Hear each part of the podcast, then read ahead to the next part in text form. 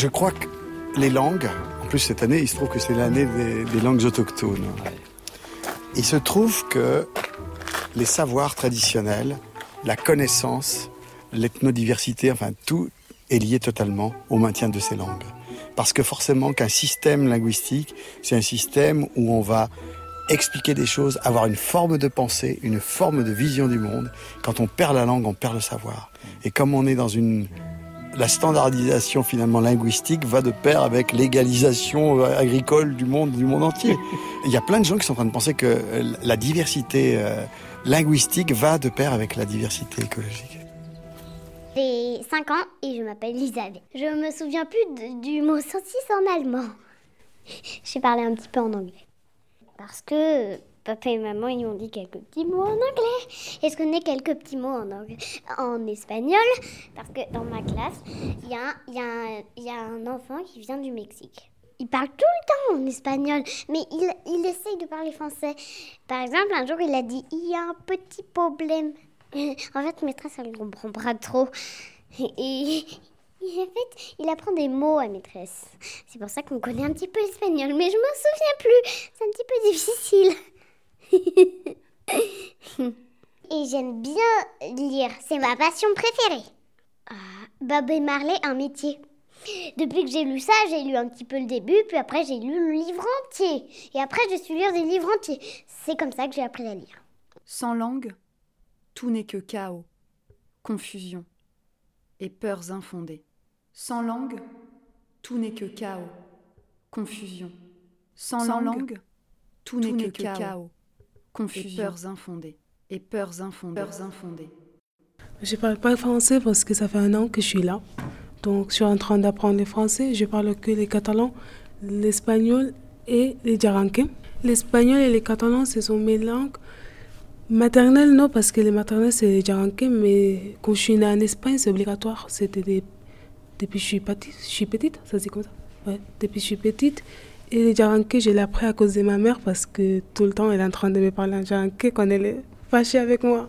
Et la langue que j'aime plus, c'est le jaranké parce que c'est une langue riche. J'aime bien la sonorité.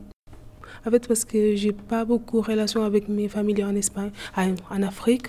Ça fait beaucoup de temps que je ne suis pas partie là-bas. Et ça me fait du bien parler du jaranké et du Wolof avec ma mère.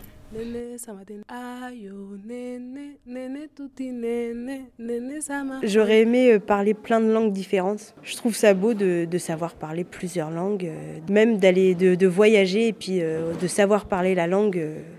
comment dire Je pense que ça change. Ah, je sais pas comment expliquer. Pas l'humain, mais les rapports avec les autres personnes. Il y a plus de proximité avec euh, la personne qu'on a en face, même si on la connaît pas. Quand on parle pas la même langue, on a l'impression de pas être euh, pas être pareil que les autres.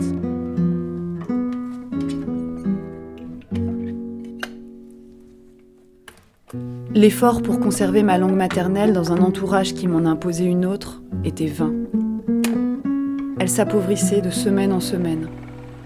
Et à la fin de la première année, il n'en demeura que quelques brandons sauvés des flammes. Ma mère avait été assassinée au début de la guerre. Et durant les années qui suivirent, j'avais conservé en moi son visage, en croyant qu'à la fin de la guerre, je la retrouverais, et que notre vie redeviendrait ce qu'elle avait été. Ma langue maternelle et ma mère ne faisaient qu'un. À présent, avec l'extinction de la langue en moi, je sentais que ma mère mourait une seconde fois. Je suis née en France, j'ai l'habitude de parler français, donc c'est tout le temps. Après, arabe, c'est euh, de temps en temps voilà, avec mes parents, mais sans plus que je connais pas forcément l'arabe. Juste quelques mots euh, dans certaines phrases, quelques mots par-ci, par-là, mais euh, non. Ils m'ont toujours parlé français, donc non. Pourtant, ils parlent très très bien l'arabe. J'aurais aimé euh, parler euh, couramment. J'aurais aimé parler couramment l'arabe. Juste, bah, je me dis le jour où j'irai, euh, parce que moi je suis algérienne, donc je me dis le jour où j'irai en Algérie, qu'on essaiera de me parler et que je, ferai les gros yeux. Ça fait bizarre de se dire qu'on est algérienne et puis qu'on ne comprend pas forcément la, la langue en fait. C'est dans le cœur, c'est.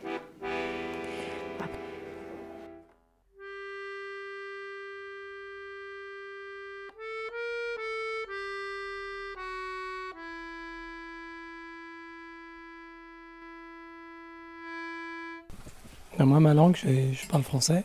Je suis euh, né en région parisienne.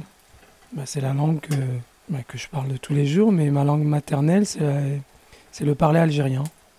Donc mes parents, ils sont, algériens, ils sont arrivés en France dans les années 50. Et c'est un dialecte, c'est euh, alors c'est ni de l'arabe, c'est euh, ce qu'on appelle la derja, qui est, qui est le parler algérien. Quoi. Euh, c'est la langue, c'est la langue de l'intérieur, de l'intime. C'est la langue de la maman. Donc c'est euh, c'est les premiers amours, c'est les premiers mots en langue arabe. Bah là, je suis en train de cuisiner, donc cette langue, elle va aussi avec. Mais c'est aussi une autre langue qui est le français, parce que c'est une langue qui, qui est la langue qui nous a sortis du quartier, quoi. C'est une langue retrouvée, on va dire. C'est une langue que les parents ont, toujours fréquentée, mais avec, euh, avec, euh, avec une forme, je sais pas si c'est, on peut dire forme de violence, mais avec quelque, avec, euh, avec une méfiance. Et une langue qui a été plus ou moins, qui, a toujours été présente, parce qu'elle est présente depuis plusieurs années en, Algérie, et c'est une langue qu'on a pu se réapproprier euh, avec notre génération et, et, euh, la vivre pleinement parce que c'est cette langue qui nous fait euh, qui nous a fait découvrir d'autres horizons, des ailleurs, je sais pas moi. Mes parents ont toujours fait l'effort qu'on adopte d'abord cette langue. Alors peut-être par, par inquiétude ou par peur, le fait qu'on n'y arrive pas en France. Alors ils ont toujours mis de côté un peu ils ont toujours mis la langue française en avant. pourtant, ils ont toujours employé euh, l'algérien à la maison, entre eux déjà. Et, avec nous, c'était euh, c'était à doublon, c'était euh, parfois en français, avec beaucoup de, beaucoup de, avec peu de vocabulaire, parce que mes parents n'ont pas fréquenté ou très peu l'école française. Mais il y avait un mélange des mots. Alors, ce qui est marrant, c'est qu'on retrouvait dans ces langues toutes les langues qu'ont fréquenté l'Algérie. Alors, par exemple, ma grand-mère a été bercée dans la langue espagnole, puisqu'elle a vécu longtemps avec des colons espagnols. Donc, on avait quelques mots comme ça qui revenaient euh, dans son langage quand on allait en Algérie. Euh, et elle utilisait euh, des mots en espagnol. Voilà. Donc, j'ai envie de dire que ces langues, elles sont. Elles se croisent, elles s'entremêlent. Et ce qui est rigolo, c'est que dans la langue algérienne, on retrouve tous ces mots.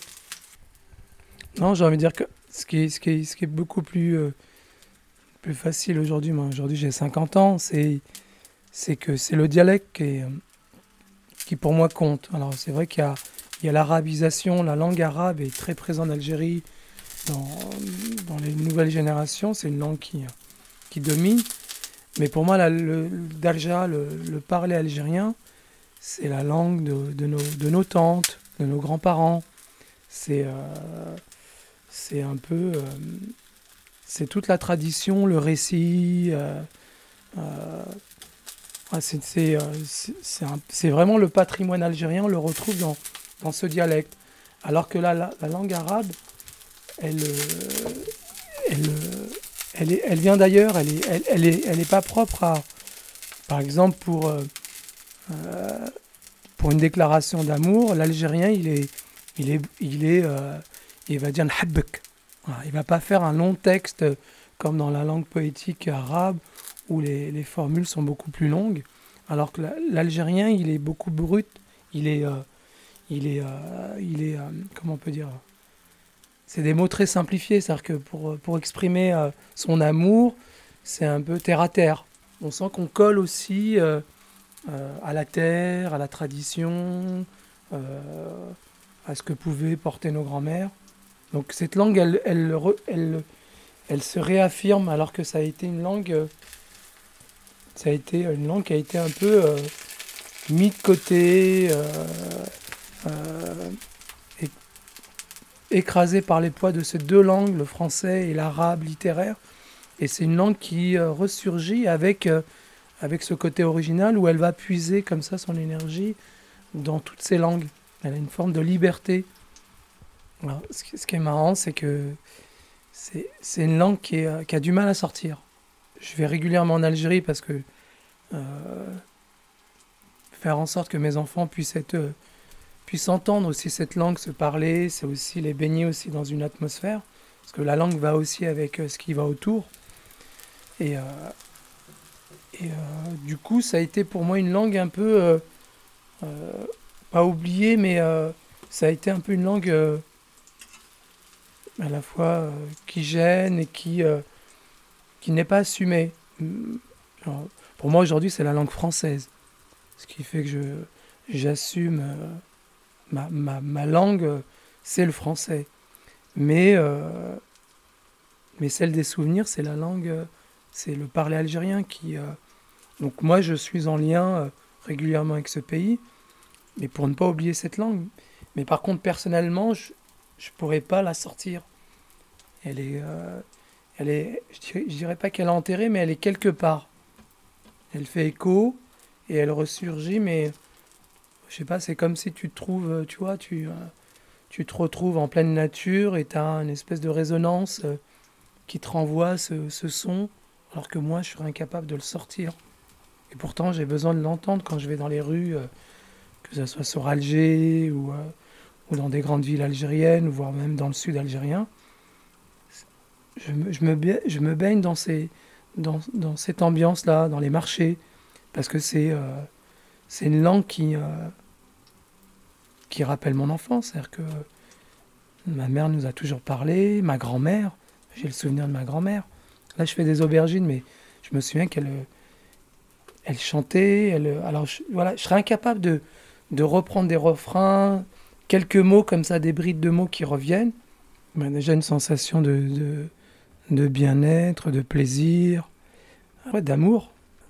Là, je vis à Marseille. À Marseille, j'entends. Euh, j'entends une multitude de langues et, euh, le parler algérien, que ce soit dans les marchés euh, à Marseille ou à Alger, on retrouve toutes ces langues qui se retrouvent et qui se qui a été un peu difficile.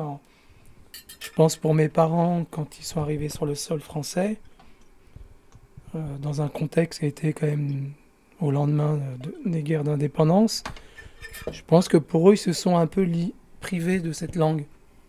Je parle, je parle pas de la langue à la maison, mais je parle sur la voie publique, c'est-à-dire que ils n'ont jamais osé parler l'algérien. Ils ont toujours fait l'effort de, s'exprimer en français. Alors peut-être pour éviter d'être jugés ou d'être stigmatisés ou, euh, d'être euh, d'être victime de racisme ou d'insultes. Ou... Donc ils ont toujours euh, utilisé la langue française pour montrer leur bonne foi d'intégration et d'effort dans ce, pays d'accueil qui n'était pas simple pour eux, je pense. Alors je pense que nous, on a, on a hérité un peu de ça.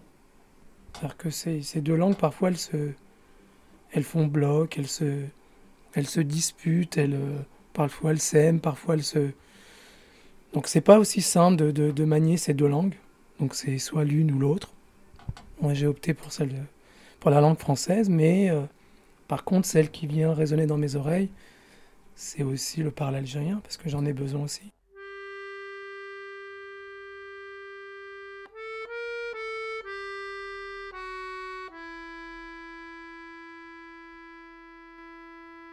بسم الله الرحمن الرحيم يا الحمد لله يا رب العالمين الرحمن الرحيم مالكي بسم الله إياك نعبد وإياك نستعين يا ربي العالمين صراط المستقيم صراط الذين أنعمت عليهم غير وإياك نستعين اهدنا الصراط المستقيم صراط الذين بسم الله الرحمن الرحيم والحمد لله يا رب العالمين الرحمن الرحيم مالكي يوم الدين إياك نعبد وإياك نستعين اهدنا صراط المستقيم صراط الذين Je m'appelle Amira, j'ai 15 ans et euh, je parle arabe chez moi, enfin le dialecte marocain. Euh, je l'ai appris euh, pas vraiment. Enfin, quand j'étais petite, parce que j'entendais mes parents parler en arabe. Enfin, quand ils se disputaient, c'était en arabe. Chez moi, euh, quand je parle à ma mère, je parle en arabe et en français. Quand je trouve pas les mots euh, en français, je les dis en arabe. Et quand je trouve pas les mots en arabe, je les dis en français. Ouais, c'est très beau. Enfin, j'aime bien quand la personne elle me parle avec moi en arabe. C'est agréable. Surtout quand ma mère elle me dit des mots doux comme ça en arabe. Et euh, par contre, quand elle euh, m'insulte, enfin pas quand elle m'insulte, mais quand elle, euh, quand, elle, quand elle est fâchée contre moi, ça peut être blessant. Enfin, c'est pas blessant, mais genre c'est très violent. Alors que en vrai, on peut juste dire Anne. En arabe, ça va faire hmar, mais genre en mode avec avec, enfin, avec la haine qu'il y a dedans, du coup, ça fait mal.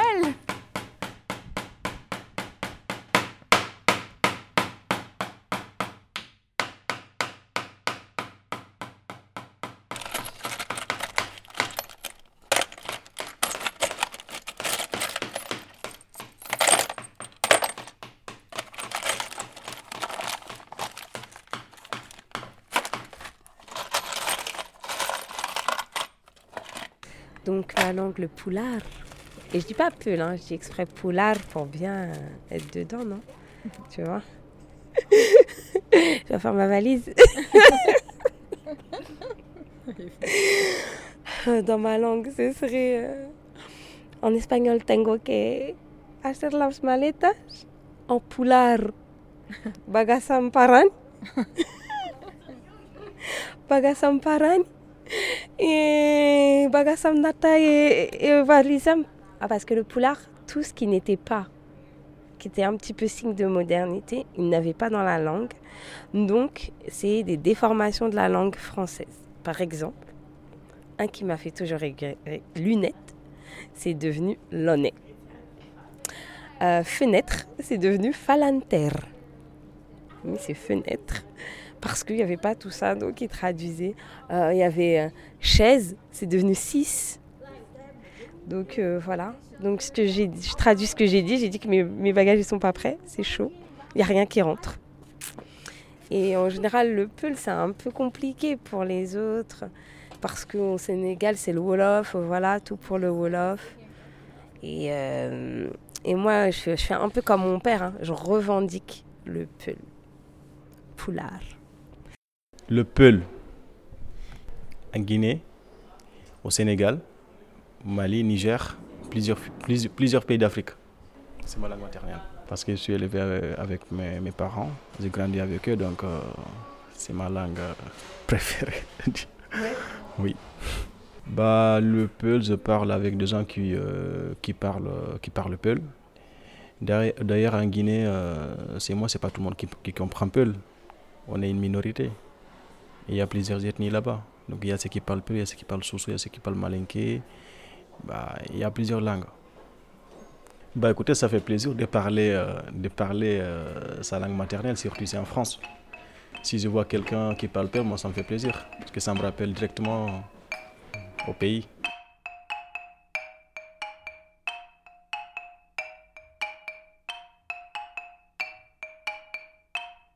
Les mots des langues qui nous entouraient s'écoulait en nous à notre insu. Les quatre langues n'en formaient plus qu'une, riche en nuances, contrastée, satirique et pleine d'humour. Dans cette langue, il y avait beaucoup de place pour les sensations, pour la finesse des sentiments, pour l'imagination et la mémoire. Aujourd'hui, ces langues ne vivent plus en moi, mais je sens encore leurs racines. Il suffit parfois d'un mot pour faire surgir par magie des visions entières.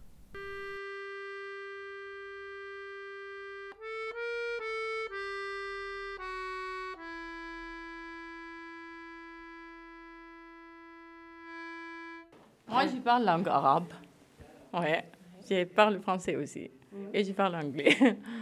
oui.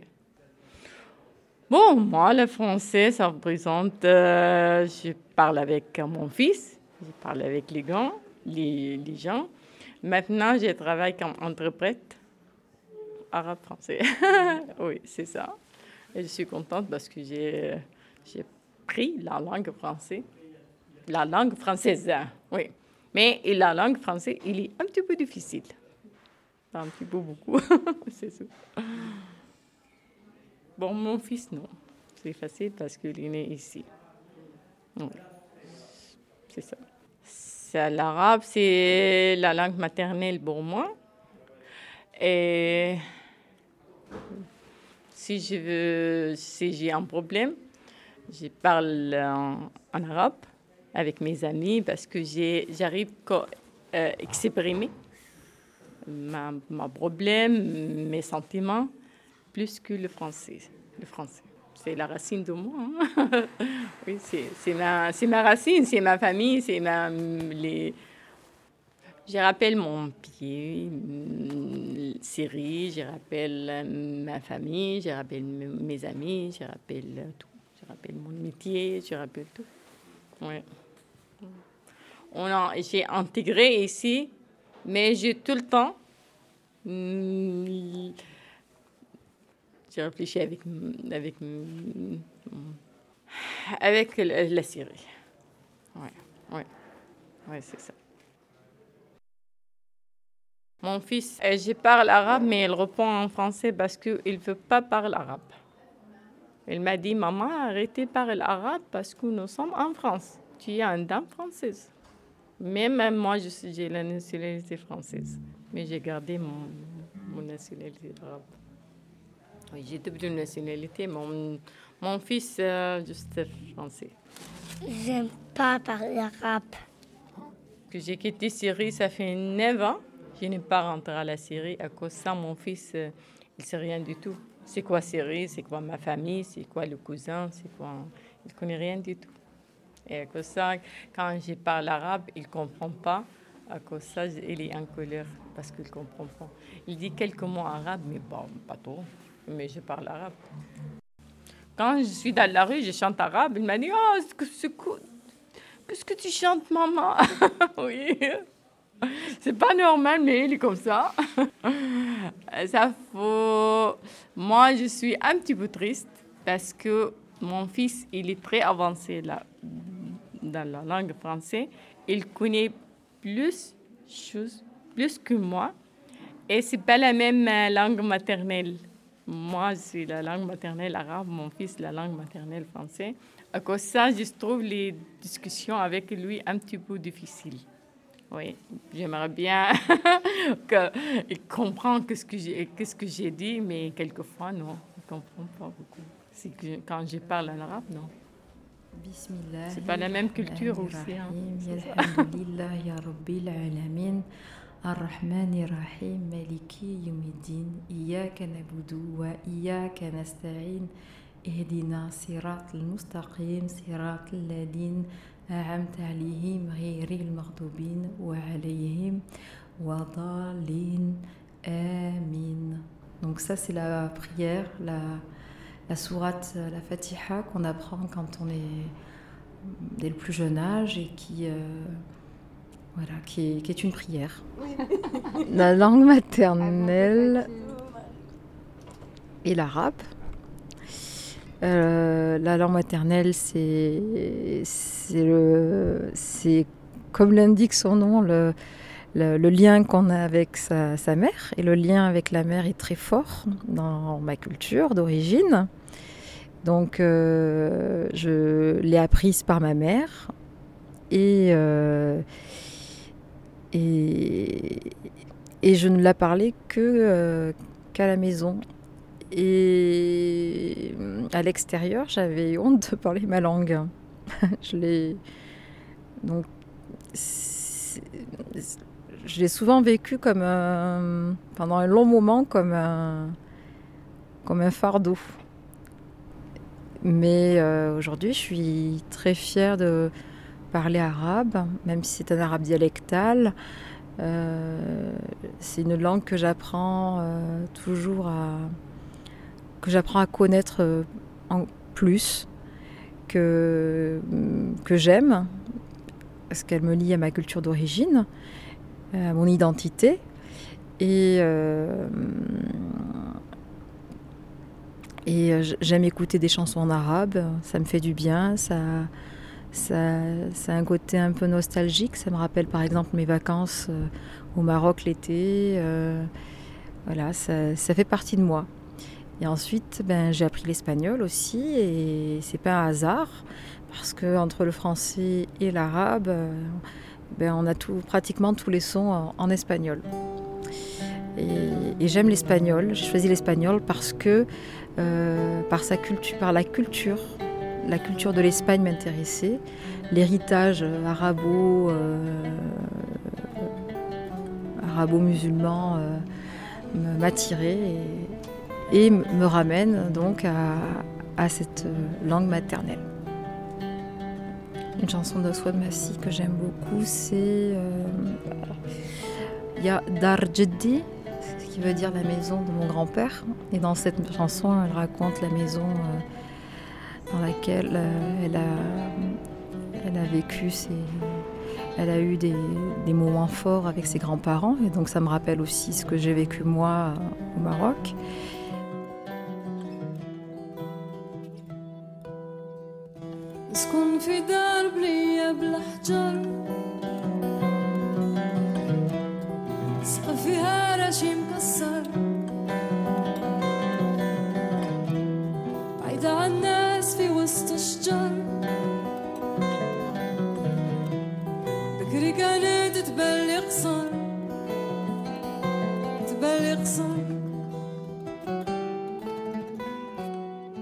J'étais petite, euh, j'ai passé les trois premières années de ma vie chez mes grands-parents au Portugal et ensuite on est revenu en France dans la famille de mon papa.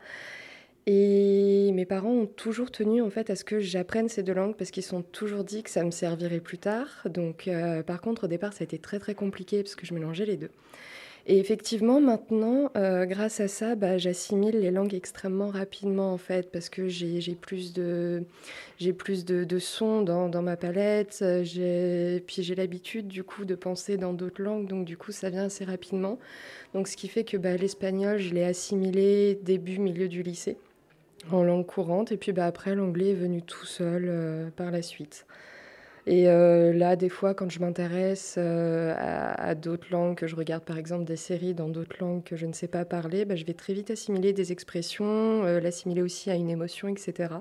Et ça m'a permis bah, d'en arriver là du fait d'avoir appris deux langues différentes étant petite, en fait. Le portugais, bah forcément, c'est ma famille maternelle.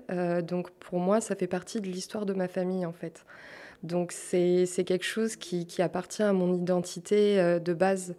Donc c'était logique pour moi d'avoir de, d'avoir appris ça en fait. Et quand j'ai des collègues ou des amis qui me disent bah non, bah mes parents ils n'ont pas voulu m'apprendre ça et tout, et qui me demandent même de leur, euh, de leur apprendre en fait quelques expressions, je trouve ça assez rigolo parce que ça démontre une curiosité, mais euh, que bah, les gens n'ont pas voulu transmettre. Et je trouve que c'est dommage quand même, parce que, je sais pas, enfin, la langue, c'est un grand moyen de partage quand même, de pouvoir communiquer, de pouvoir exprimer des choses entre nous. Et d'enlever euh, un des outils à, la palette de ces enfants, je trouve vraiment que c'est dommage quand même. Euh. Oui. Comme j'ai moins connu la, la famille que j'avais en France, j'ai connu que mes deux grands-parents. C'était pas une très grande famille, j'ai moins j'ai moins d'attachement en fait euh, à la langue française qu'à la langue portugaise. Quand je la parle, en fait, j'ai un petit truc qui se passe euh, dans mon cœur, en fait. Oui, c'est euh, comme des petits frissons quand on est content, parce que par exemple, bah, comme quand on est un enfant et que euh, par exemple, on a un bonbon dans la main, on se dit on va le manger, il y a cette petite excitation en fait qui vient avec parce que bah, je, suis, je suis vraiment heureuse de savoir parler cette langue-là en fait. Et euh, je sais pas, c'est, à la fois une Madeleine de Proust et euh, en même temps une fierté. Enfin, il y a, y a, plein de choses qui se mélangent et ça donne lieu à une excitation qui euh, c'est quelque chose d'assez, d'assez brut en fait. C'est voilà, un peu, ouais, je sais pas, une espèce d'excitation instinctive. Je sais pas trop comment l'expliquer, mais oui, c'est, je sais pas, j'ai J'adore partager ça. Donc, euh, A Rita levou meu sorriso, no sorriso dela, meu assunto. Levou junto com ela o que me é de direito, arrancou-me do peito e tem mais. Caralho. Je comprenais pas parce que pour moi ça faisait caillou en français et en même temps ça, ressemblait à plein d'autres consonnes. Enfin, ça avait plein. Il y a plein de trucs. Enfin, ça ressemblait à plein d'autres choses que je connaissais. Je me disais, mais qu'est-ce que ça veut dire? Et à chaque fois, ils le disaient quand ils étaient énervés. Et euh, je me souviens que du coup, comme. Enfin, pour moi, c'était une expression qui voulait dire qu'on était énervé, tout simplement, sans, sans en connaître le, terme exact. Euh, je me souviens que quand j'étais en primaire, euh, je l'utilisais quand j'étais énervée. Et du coup, du coup, mes mes collègues, enfin les autres enfants, se, moquaient de moi, disant oh, tiens, s'énerve, commence à parler en portugais et tout. Et euh, oui, c'est une expression euh, ouais, qui. Pas que j'affectionne particulièrement, parce que bon, du coup. Euh, c'est pas c'est pas c'est peut-être un peu grossier mais c'est l'histoire qu'il y a autour en fait qui que je trouve mignonne pour moi c'était juste lié à, l'émotion de l'énervement donc pour moi c'était comme si je disais oui tu m'énerves mais voilà c'était euh... et non, c'était vraiment quand j'étais petite, du coup, parce que euh, j'étais vraiment attachée à ça. Puis bon, j'ai quand même passé les trois premières années de ma vie là-bas, donc débarquer en France avec des gens qui ne le comprennent pas, c'était un peu. Euh, c'était une espèce de pouvoir que j'avais, en fait. Euh. je me disais, oui, je sais, faire quelque chose que les autres ne savent pas faire. Donc c'était un espèce de, pouvoir de super-héros dans ma tête, un peu, quand j'étais gamine.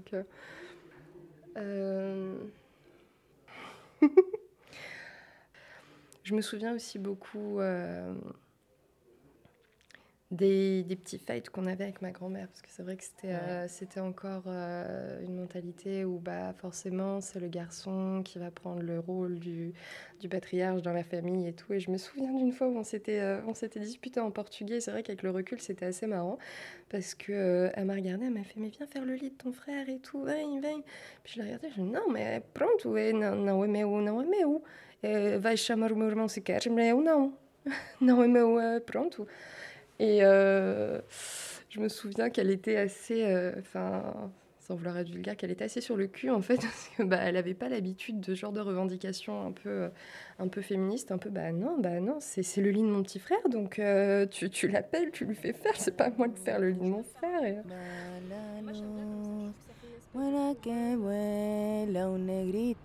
Bantu. A las cuatro estrellas de la cruz del sur. Yo perdí mi mamá nueva, tu la ovejita blanca. Y ya no conozco más. Pero tengo la canción, no la he encontrado en internet, ni en YouTube, ni nada. Y tengo la canción, voy a encontrarla en mi ordenador y te la paso, porque es muy bonita. Pour moi, l'espagnol, maintenant, c'est un peu. En France, quand je suis en France, c'est la langue du travail. Et c'est dommage parce que je sens parfois comme si je commence à perdre petit à petit l'espagnol. Mais pas tout à fait l'espagnol, mais l'andalou. C'est pas une langue, l'andalou, mais c'est vraiment ma culture, c'est les expressions, c'est les références culturelles, les pubs des dentifrice ou euh, peu importe des cuisines. Et ça, c'est des choses que maintenant, en France, j'ai du mal à trouver des gens avec qui on peut, on peut rigoler à propos de ça. Même si je discute avec des gens qui parlent très bien espagnol, qui s'expriment dans un castillan superbe, mais c'est la culture, euh, c'est les sentiments vraiment. Et ça, je ne trouve pas souvent. Et donc l'espagnol en France, devient vraiment un outil de travail. Et même quand les gens entendent ton accent, ah, t'es espagnol, et là, les gens veulent parler, mais oui, je parle espagnol, mais je ne peux pas m'exprimer comme je suis. Donc finalement, en France, je suis jamais moi-même. Seulement euh, chez moi. quand je chez moi, je commence à devenir petit à petit moi-même. Mais c'est difficile. Et sinon, les Français, pour moi, c'est un peu c'est la langue qui m'a donné la liberté. C'est-à-dire la langue qui m'a permis de sortir de chez moi, qui m'a permis de découvrir un nouveau monde, disons. Par exemple, quand je suis arrivée en France, je me rappelle très bien que j'avais jamais été, euh, j'avais jamais mangé au resto en Espagne.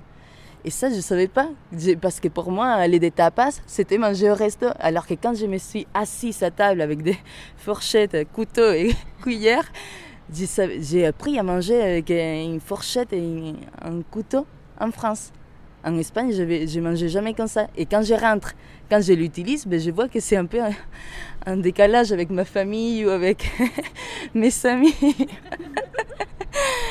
et, euh, Et la France aussi, ça m'a permis de, euh, de, me, de, me rendre compte, de me rendre compte que je pouvais être, euh, utiliser un langage plus soutenu, que je pouvais être plus dans la culture euh, artistique, dans la... Ah, je sais pas, par exemple, dans mon village, il y a... Il, il, il n'y avait jamais de ciné, il n'y a pas de musée, donc j'ai pas eu vraiment accès à la culture dans mon village et on sortait pas beaucoup non plus, c'est un village en Andalousie. Donc euh, finalement, c'est en France que j'ai commencé à regarder, aller au ciné ou à regarder des films. C'est en France que je suis allée euh, au concert. C'est en France que j'ai fait, appris à faire des visites dans un musée.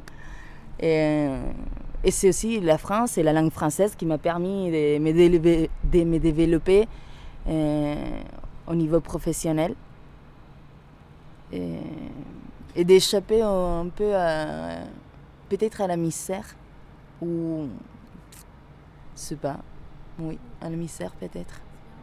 J'ai découvert, comme je disais tout à l'heure, que je, que je pouvais être vraiment poli, que je pouvais être vraiment courtois et que j'ai et j'ai appris à utiliser un langage très soutenu en espagnol grâce au français. Parce qu'il y a des mots en français qui vont être similaires au mot espagnol, mais par exemple en français, j'utilise rarement des, rarement des gros mots ou des expressions très vulgaires, alors qu'en espagnol ou en andalou, c'est tous les temps, dans toutes les phrases, il y a des expressions ou des mots assez vulgaires, mais que pour moi, c'est normal. Mais en français, ça passe un peu moins. Donc je l'ai dit moins et j'ai appris à utiliser la langue différemment. Toujours quand je vais faire passer une idée, un message où il y a beaucoup d'émotions, je le fais toujours en espagnol et après j'essaie de trouver la traduction en français à peu près, mais c'est toujours en espagnol. Malalo, Malalo. porque mis padres siempre me la decían y todo, la cabra tira al monte, la cabra tira al monte. Y yo digamos que soy la cabra de Andalucía, ¿no? Quiere decir que ahora estoy en Francia, pero algún día volveré a Andalucía, algún día volveré a mis orígenes, como el lugar de donde nace, al final, aunque vuelva por todo, aunque te vayas por todos lados, siempre termina. Alors moi, je pense que ma langue, c'est l'espagnol. Hein. Il n'y a que moi qui l'ai dans ma famille. Hein. C'est la langue maternelle, c'est la famille, et l'espagnol, c'est ma langue à moi. C'est-à-dire, en fait, je suis moins attaché à l'Espagne qu'attaché à la langue espagnole. Hein. Parce que c'est moi qui l'ai construit euh, en dehors de ma famille. Et alors, moi, je parle depuis qu'il est petit à mon fils en espagnol, alors que je suis français, la mère, sa mère est française, lui aussi. Je lui parle en espagnol parce que comme ça, eh ben, il, a le plaisir, comme on fait souvent en Espagne, il a le plaisir de pouvoir être dans la langue. C'est-à-dire, il n'a aucune difficulté à être en Espagne. Il n'a jamais appris l'espagnol à l'école, mais il est bilingue. Et c'est pour lui, c'est un plaisir de parler une autre langue. Alors maintenant, il a trouvé sa propre langue, qui est l'italien. C'est sa langue à lui. Il parle plus facilement en italien qu'en espagnol. Hein. Mais en tout cas, dès le départ, il a vu que c'était un plaisir. Hein. Ça ne passait que par le plaisir. Hein. Donc en fait, nos relations, euh, tous les deux, avec mon fils, bah, c'est en espagnol, hein, mais ça se passe très bien et c'est un plaisir. Et puis euh, après, c'est une habitude, c'est-à-dire que quand par exemple je lui parle français pour une raison ou pour une autre, il dit ça me fait bizarre. Hein. C'est-à-dire c'est une langue, c'est de l'émotion. À travers, c'est beaucoup à travers la langue qu'on fait passer une, émotion et une relation. Et ben moi, ma relation avec mon fils, et ben c'est dans la langue espagnole. Hein. C'est par là que, que passe le cœur. Et c'est la langue du Sud. C'est-à-dire le nord ne m'intéresse pas, moi je viens du sud. Et pour moi l'espagnol c'est la langue du sud. Quand je parle moi, c'est un plaisir physique. J'ai un plaisir, un plaisir pardon, physique à parler euh, espagnol avec un accent espagnol. C'est-à-dire, je, n'ai pas le même son, je n'ai pas le même timbre de voix. C'est Dr Jekyll et Mr Hyde, hein, et j'ai un plaisir euh, physique à parler comme les Espagnols. Hein. Mais pour moi, un plaisir physique que je ressens moi. Pues no lo sé, eh, hablar tan mal como los españoles, por ejemplo. Perro de Sorroque, por ejemplo, cuando pronuncio la R, pues me, me, satisface al nivel de la boca, o por ejemplo hablar eh, con otro tono de voz, hablar más alto, eh, la J no hacer las S finales, por ejemplo, cosas así que no existen en francés, pues que me gustan a mí. Cago en Dios y en su puta madre. Me cachis la mar. No me jodas. Je n'ai pas la même personnalité d'une langue à l'autre puisque je n'ai pas à ma disposition euh, toute l'amplitude que j'ai en français. Je suis sûre que voilà, en italien, je suis un peu plus limitée. Je ne peux pas faire passer tout ce que je veux autant que je voudrais. Je crois que je suis peut-être, euh, en étant un peu moins spontanée, peut-être un, peu plus euh, noble dans mes propos ou peut-être un peu plus poli, un langage un peu plus soutenu peut-être. Mais si je m'énerve, non, ce sera, ce sera pas en italien. Je suis arrivé en Italie et j'avais mon, mon italien de, l'école, j'étais un bon élève, j'avais un bon niveau d'italien, sauf qu'en fait je me suis rendu compte que j'étais incapable de discuter quand je suis arrivé. Et donc j'ai eu une sorte de choc, je comprenais relativement bien, je pouvais formuler des phrases correctes euh, si j'avais le temps de le faire, mais dans la discussion j'y arrivais pas du tout. Donc dans les deux premiers mois, j'ai eu du mal. Il y avait un très grand décalage entre ce que je comprenais et ce que j'étais capable d'exprimer, alors même que j'aurais pu exprimer tout ça par écrit ou avec tout le temps qu'il faudrait, mais, mais pas comme c'est le cas dans une discussion réelle. Et en fait, progressivement, avec la pratique, le temps qui passe, puis le fait de se lancer dans, dans, la, dans la langue, dans la pratique de la langue, même si tu... Je me suis mis à, à, me sentir à l'aise justement avec l'italien. Et euh, aujourd'hui encore, alors que euh, je... Euh, immédiatement, quand je suis lancé dans une discussion italienne, je suis à l'aise. Euh, pas autant que quand je vivais à Bologne donc, euh, pendant mon année d'Erasmus, mais je suis à l'aise parce que c'est quelque chose qui est, qui est beaucoup plus intériorisé et, et cette dimension de, affective voilà, euh, très importante du, plaisir de parler une autre langue, je l'ai vraiment en italien. Mais j'ai des, des, bons potes qui m'ont vu, qui m'ont dit quand tu, quand, quand, tu parles italien, euh, t'es es, différent, t'es vraiment différent, comme une autre personnalité notamment plus un peu plus euh, euh, à faire plus de blagues, un peu plus exubérant, à, essayer de jouer sur les mots. Euh, et, et, et, en fait, quand ils me l'ont dit, c'était, je m'en étais pas vraiment rendu compte, mais c'était complètement évident. C'était porco dio, ce qui veut dire Dieu cochon ou C'est l'équivalent de, putain de dieu, ou, mais, mais, mais c'est porco, donc c'est le, cochon. Porco dio donc, Et donc, euh, c'est vraiment le putain de dieu de merde. voilà, c'est un truc comme ça. Et il le dit avec un, une manière, en insistant sur les. Sur, alors, d'abord sur le porco, porco, comme ça. Et puis, et puis, et puis sur le dio, sur les deux, sur les deux voyelles. Et ça me. Je trouvais ça, bon, je trouvais ça génial.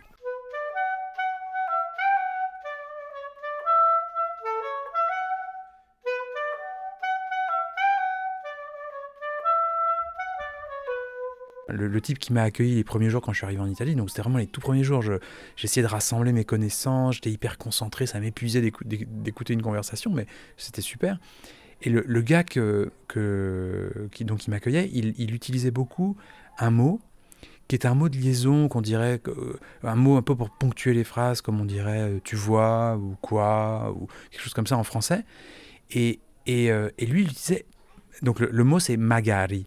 Et magari, c'est peut-être en italien. Magari vengo, peut-être je, peut je vais venir.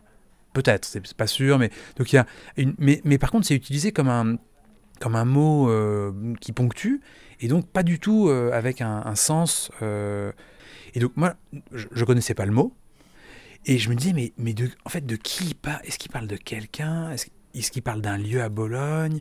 Est-ce qu'il parle de sa copine qui va rentrer? Donc, Et du coup, ça, me, perturbait toute ma, compréhension du reste, parce que je me disais, il est question de quelque chose d'important, avec ce magari qui est, qui est, là, qui est là dans toutes les phrases, dans toutes les deux phrases.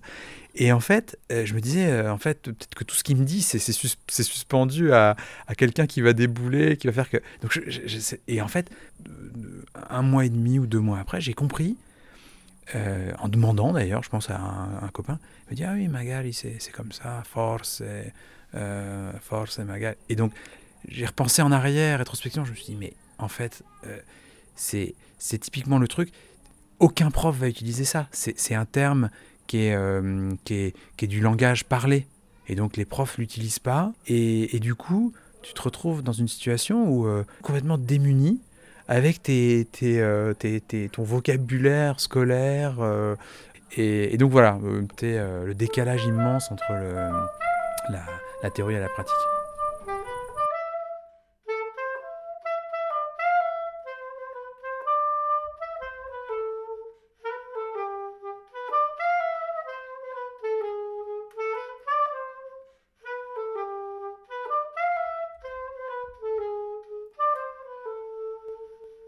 Befana, qui est un personnage euh, qui n'existe pas en français, c'est l'épiphanie, c'est la vulgarisation de l'épiphanie, qui est le 6 janvier. Et traditionnellement, euh, à Noël, il n'y avait pas de cadeau. Noël était une fête euh, familiale, religieuse. En revanche, euh, le 6 janvier, l'épiphanie, justement, qui, qui rappelle la venue des rois mages qui apportaient des cadeaux à Jésus, là, en Italie, c'est symbolisé par une vieille femme, un peu comme une sorcière, qui, qui, vient le 6 janvier et qui apporte souvent des bonbons, des petits cadeaux aux enfants et du charbon pour les enfants qui n'étaient pas sages. et tous les enfants mettent, euh, voilà, euh, attendent la befana. Et donc la contine, c'est la befana vient di notte con le scarpe tutte rotte, se le rotte in cima in cima, la befana poverina. Euh, ma langue maternelle est l'italien. Et, et, après, le français et l'anglais sont arrivés plus tard à, l'école, à l'adolescence. Donc, euh, je pense que on a, malgré mes 30 ans de vie en France, ma langue maternelle reste celle dans laquelle j'ai, été à l'école et j'ai fait mes études et, j'ai grandi. Dans des moments où je contrôle moins, c'est-à-dire euh, euh, de, grandes de grandes émotions, joie, colère ou les rêves. Donc euh, là où la conscience est moins présente, on va dire. Après, évidemment, euh, dès qu'on change de pays, on change de, logiciel et on, change de langue aussi. Donc, euh, de, mais c'est pas seulement la langue, c'est la façon de se rapporter à la réalité qui est différente. Déjà, je parle plus fort et et après, dans ma langue maternelle, il y a aussi des inflexions dialectales euh, ou des mots euh, familiers qui me viennent beaucoup plus facilement hein, qu'en français où je reste sur un français standard.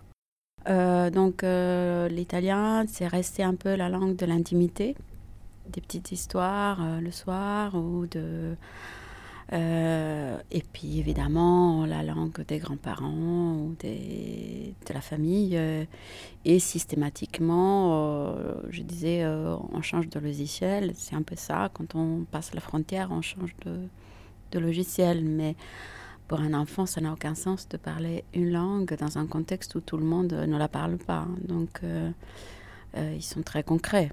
Donc il faut être dans le contexte avec des personnes qui ne comprennent pas le français ou euh, carrément dans le pays pour que ça ait un sens de parler euh, la langue. Sinon, c'est artificiel. Ben, moi, ma langue, euh, ma langue maternelle, c'est l'arabe, hein, l'arabe marocain, puisque je suis marocain.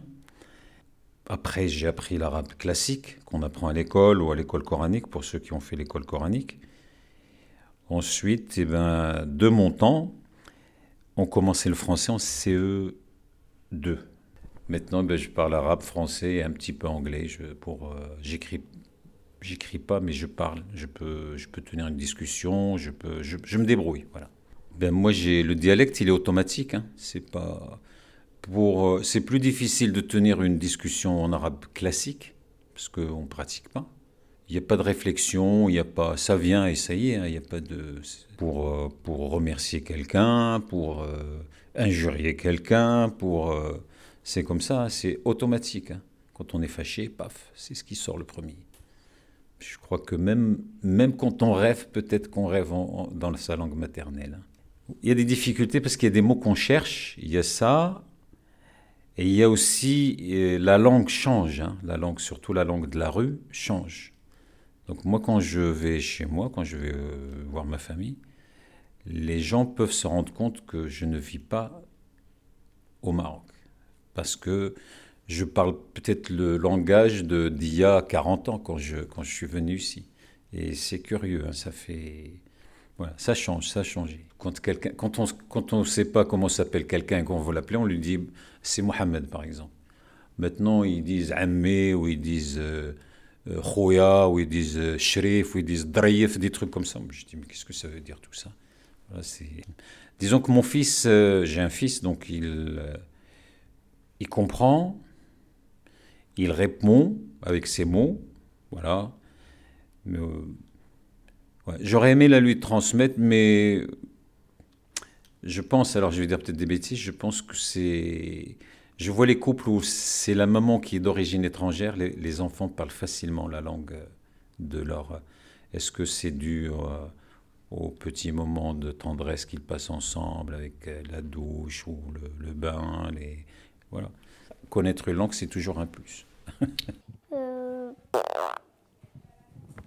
On parle un petit peu portugais à la maison parce que la maman est portugaise et bon, moi je suis français, mais la maman est portugaise. Donc de temps en temps, on essaye de lui apprendre euh, des petits mots euh, de portugais. Voilà. Euh, comme euh, merci, bonjour, au revoir, papa, maman, ça tu sais le dire en plus, Léo? Paille. C'est important, surtout que euh, bah, c'est bien, de, je pense, de savoir parler plusieurs langues, hein, surtout dans le monde euh, dans lequel on vit où, euh, où c'est plutôt mondialisé. Et puis c'est aussi ses racines. hein, sa maman est portugaise, ses grands-parents sont, sont portugais. Donc c'est important qu'il connaisse son histoire pour pouvoir grandir aussi plus tard dans de bonnes conditions, entre guillemets. On essaie de lui apprendre de- des petits mots, mais il faudrait qu'on qu'on parte plus souvent au Portugal, même si on y va euh, tous les étés, au moins, au moins une quinzaine de jours, euh, dans la, dans la belle famille, justement. Voilà. Et on passe de, de bons moments. A Rita levou meu sorriso, no sorriso dela, meu assunto. Levou junto com ela o que me é de direito, arrancou-me do peito e tem mais. Tudo bem? Qu'est-ce que ça veut dire? Je sais je sais Tout pas. va bien? Comment on dit merci? Ça, on le dit souvent avec ta sœur. Ça, tu sais le dire. Merci. Euh, bonne nuit quand on se couche. Bonne nuit. Bonne nuit.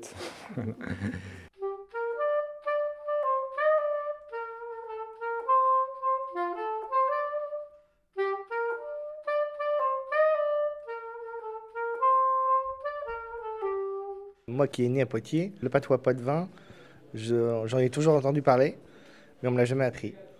Parce que pour eux, c'est démodé. On n'a plus le droit de parler patois pas de vin. Parce que les gens sont partis, il y a des anciens qui ne parlent plus. Et c'est- voilà quoi. Bah, c'est un truc de notre région quoi. C'est à nous quoi. C'est notre patois à nous quoi.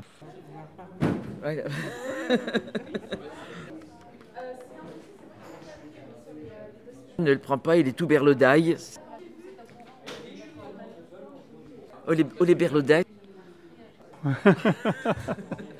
Hier après-midi, il y a eu un raboido à Poitiers. Nigou, niguas.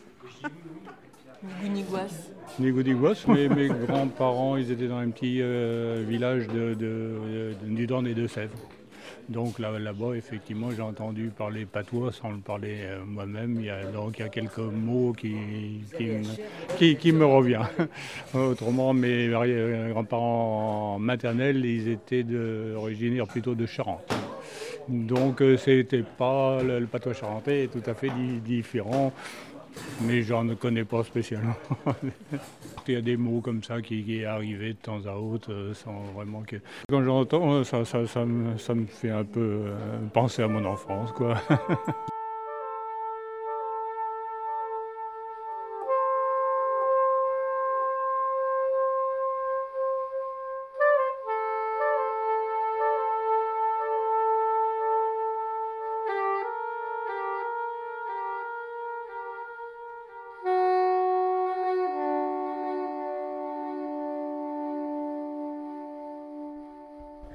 Donc, du coup, je parle créole.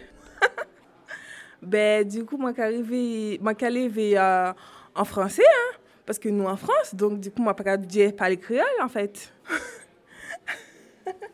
bon, il n'y a pas notre option sans créole, hein. c'est plus français, nous, qui parler en Martinique. Nous, qui parler créole entre nous, entre les habitants, mais en gros, euh, nous, pas qu'à dire parler créole euh, pour aller à l'école et tout ça. À l'école, pas une créole, en fait, c'est français. Nous, nous- si nous te pas les créoles, mais pas et puis les professeurs, pas et puis maîtresse là ou bien maître là, en fait. Dis ça au fait? Ça au fait. Ça a marché. Ça a marché. Est-ce que ça va? Est-ce que, est-ce que, euh, ça, est-ce que, est-ce que ça va? Est-ce que ça va bien en fait? Euh, ben, c'est langue natale moi, donc euh, moi obligé, moi base là, moi obligé de parler créole toutes les heures parce que c'est ça rendit dans son moins, donc euh, en gros moi créole toutes les heures, et puis je moi, et puis famille moi, et puis maman moi, et puis tout le monde là. Euh, je moi m'a aimé, hein. ça veut dire ma, ma fille je t'aime quoi. Ben, ou qu'a fait moi chier, ça veut dire tu me fais chier. Ben moi un Thibaut, des Thibaut, toi Thibaut doudou. Ben moi un Thibaut, des Thibaut, toi Thibaut doudou. Ben moi un Thibaut, des Thibaut, toi Thibaut. Ben moi tout ça roulé pour soulager chez moi.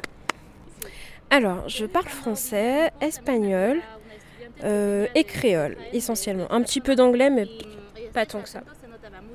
Et le créole là-bas, c'est ma langue maternelle parce qu'en fait, euh, je viens de la Martinique. Et en Martinique, même si on est français, c'est vraiment euh, le créole qui, euh, qui prend un peu toute la place euh, dans ma famille.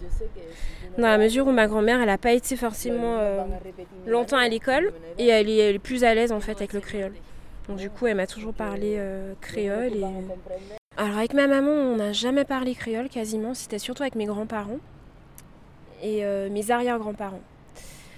Euh, C'est-à-dire que voilà, on arrivait, euh, mamie ou papy, euh, c'était forcément du créole.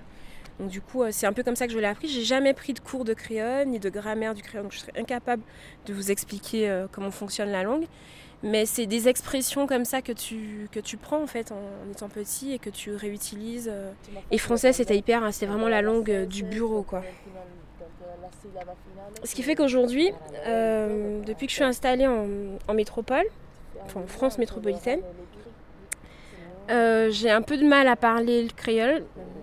Enfin, parce que déjà, je ne trouve pas forcément des gens avec qui le, pratiquer.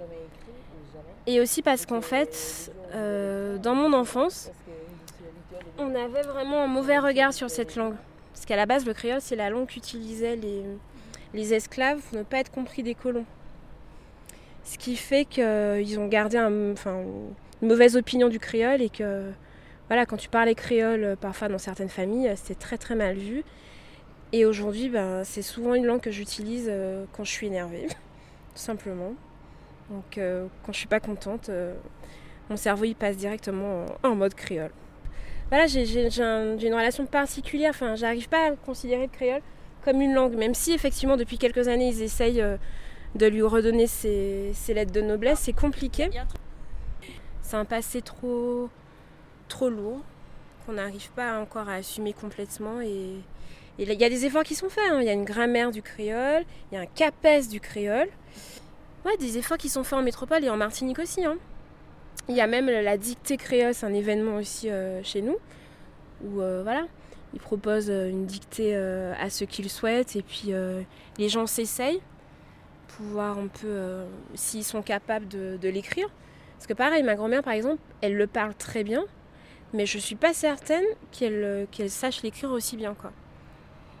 Et euh, voilà, il y a encore tellement de choses à faire que n'arrive pas forcément à considérer le créole comme une langue, parce qu'en dehors de chez moi, en Martinique, ou dans quelques facs, euh, dans quelques écoles en Guadeloupe ou dans les Antilles même, je suis peut-être pas assez renseignée, hein, mais je crois que ça s'enseigne pas en fait comme langue en France métropolitaine ou ailleurs.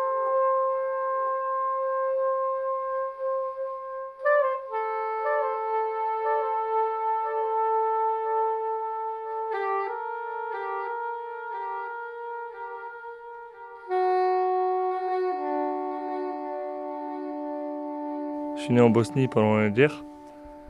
Euh, j'ai fui parce que mes parents ont décidé de fuir. On est venu jusqu'à jusqu'en Angleterre, et d'Angleterre en avion, pour venir ici. Bon, après, je le je parle pas beaucoup le bosniaque, donc. euh, mais c'est vrai, j'aimerais bien retrouver euh, ma langue natale, quoi. Je suis parti de Bosnie, j'avais 5 ans. Sur les champs de bataille. Quand on, on vit la guerre, notre tante euh, nous met dans le bateau. Elle se fait violer devant nos yeux et puis Ziloui juste après, pour éviter qu'elle parle, parle tchétchène. Obligatoirement, ça nous traumatise. À l'âge de 5 ans, alors qu'elle nous a sauvé la vie. Quoi. Donc c'est pour ça. euh, bon, je veux dire, euh, un ou deux mots en bosniaque, mais bon. J'ai envie de le retrouver pour retrouver mes racines. Mais ça fait mal de leur parler. Donc j'aime bien découvrir de nouvelles cultures, mais aussi transmettre et écouter. Trois valeurs pour moi qui sont hyper importantes. Parce que quand par exemple on, va avoir une personne qui est dans la rue, les gens font en sorte de passer devant, même pas bonjour. La langue pour moi est signe de communication. Donc je me dis, je me dis pourquoi pas euh, euh, parler avec un petit peu tout le monde pour apprendre à connaître les gens, donner mon ressenti et écouter ce qu'ils ont à dire.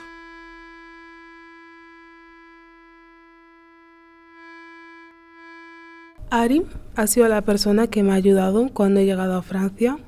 Ella ha sido la que nada más verme me ha dicho qué tal estás y me ha estado ayudando poco a poco. Gracias a ella he podido tener lo que he tenido y le agradezco mucho. De nada. Y además es normal porque yo me recuerdo cuando llegué en Francia y que no hablaba francés, era muy duro. Y para mí tengo la sensación que la gente en Francia, cuando eres nuevo o nueva, no vienen cerca de ti para ayudarte o cosas así.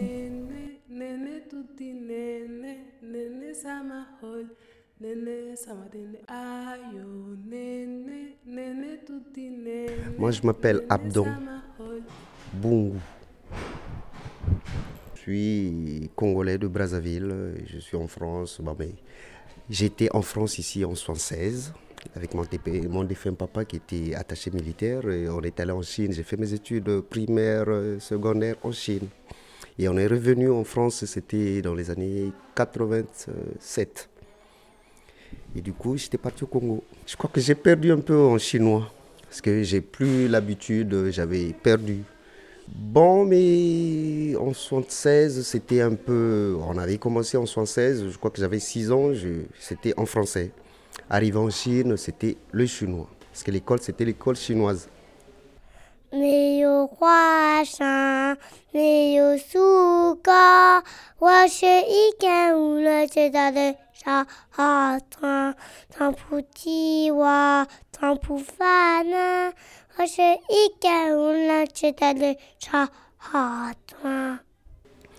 Jusqu'à 13 ans, et c'était à partir de là que c'était pas. Mon père avait pensé que c'était mieux d'apprendre le français, de continuer avec le français que le chinois, parce qu'au Congo, on n'avait pas de chinois, donc du coup, c'était à l'école française. Bon, la première langue, c'est la langue maternelle, c'est le Kikongo. Le Kikongo, c'était la langue de ma maman.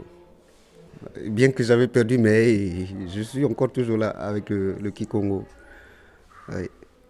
Mon père parlait lingala, il parlait teke aussi parce qu'il avait son père qui était lingala et sa maman parlait teke. Donc du coup, moi j'ai quatre langues de chez moi.